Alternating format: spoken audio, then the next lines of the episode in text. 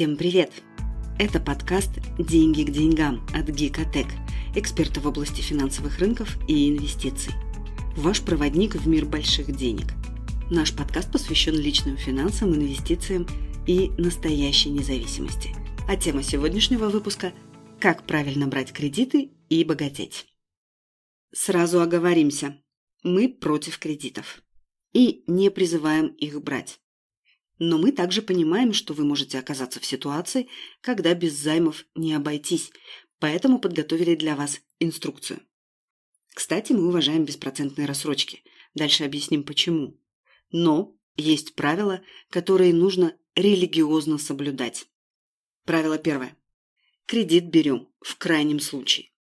Например, когда ипотека – это единственный вариант иметь приличное жилье. Но мы ни в коем случае не берем кредит на импульсивные покупки или проведение торжеств. И тем более никогда не берем кредиты, чтобы рассчитаться с другими долгами. Это путь в долговую яму. Правило номер два. Уясните, чтобы стать богаче, нужно наращивать свой актив и уменьшать пассив. Помните Киосаки, надеюсь. Тогда у вас всегда будет положительный и даже растущий баланс на счете. Для тех, кто не знаком с этим правилом, активом называется все, что приносит доход. Депозиты в банках, растущие акции, доходная недвижимость.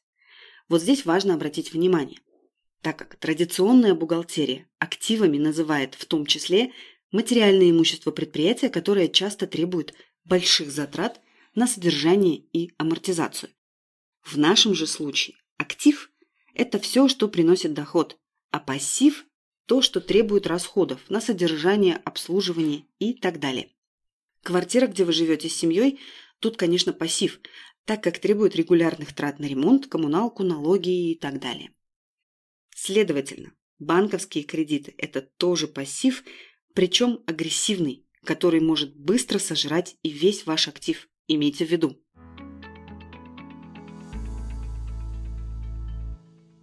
А вот квартира для сдачи может считаться активом.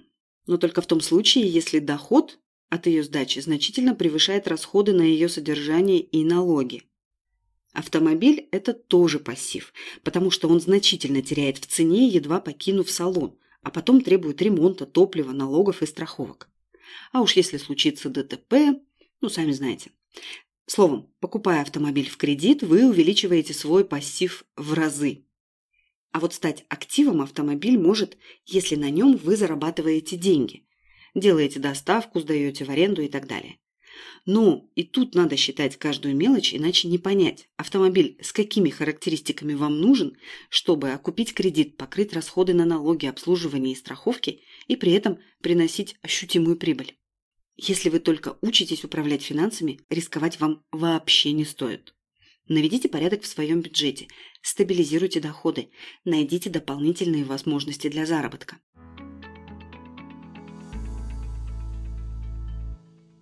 Однако бывает так, что сломался компьютер или вы потеряли телефон, а это ваш главный рабочий инструмент. И полной суммы на покупку у вас просто нет. Тогда банковский займ, если не уместен, то хотя бы оправдан. Однако берите его, понимая, насколько возрастает ваш пассив. Может, стоит поискать более выгодные условия или отказаться от топовой модели в пользу более доступной? Или вообще не брать кредит, а найти выгодную рассрочку. К счастью, сегодня это просто. Между прочим, беспроцентная рассрочка – это инструмент, который может даже помочь вам зарабатывать. И сейчас мы объясним, как это делается. Допустим, вам нужен новый компьютер за 500 тысяч тенге.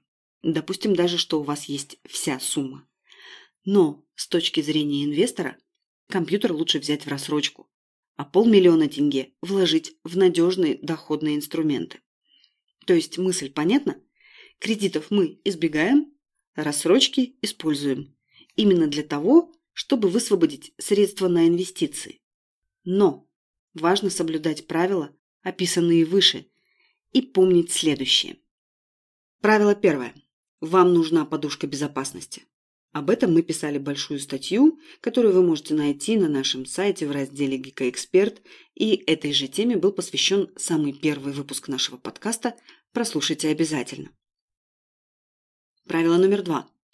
Если вы берете даже не кредит, а рассрочку на год-два, нужно понимать, что с вами может случиться что угодно, от потери работы до несчастного случая и тяжелой травмы. Может начаться очередная пандемия, рецессия, все что угодно.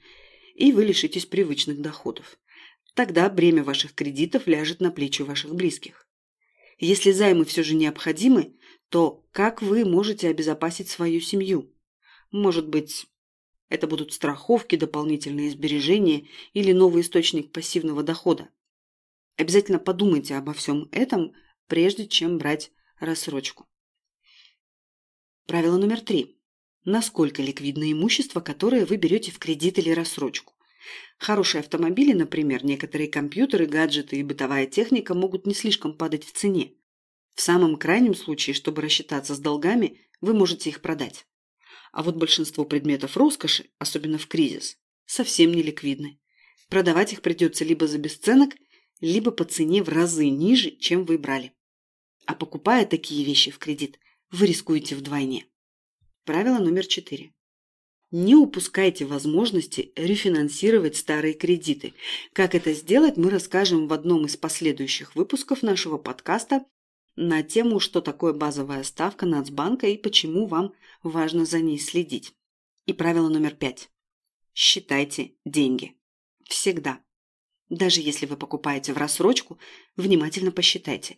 Если вместе с рассрочкой ваш пассив начинает превышать актив, то от нее стоит отказаться, поискать другие условия или сделать выбор в пользу более дешевой вещи.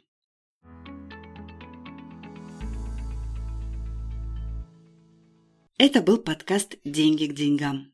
Пошаговая инструкция к обретению финансовой свободы.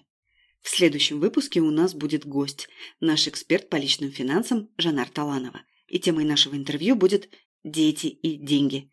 Как подготовить своего ребенка к будущему богатству. Оставайтесь с нами.